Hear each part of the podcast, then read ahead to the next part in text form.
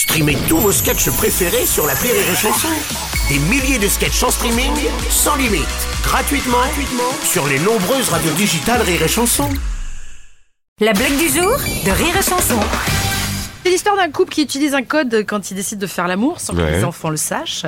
Et leur code, c'est machine à écrire. Original.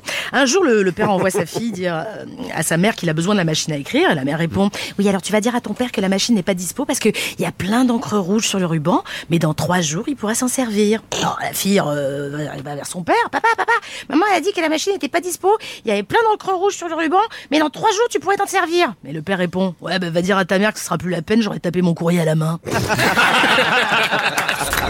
La blague du jour de Rire et Chanson est en podcast sur rireetchanson.fr.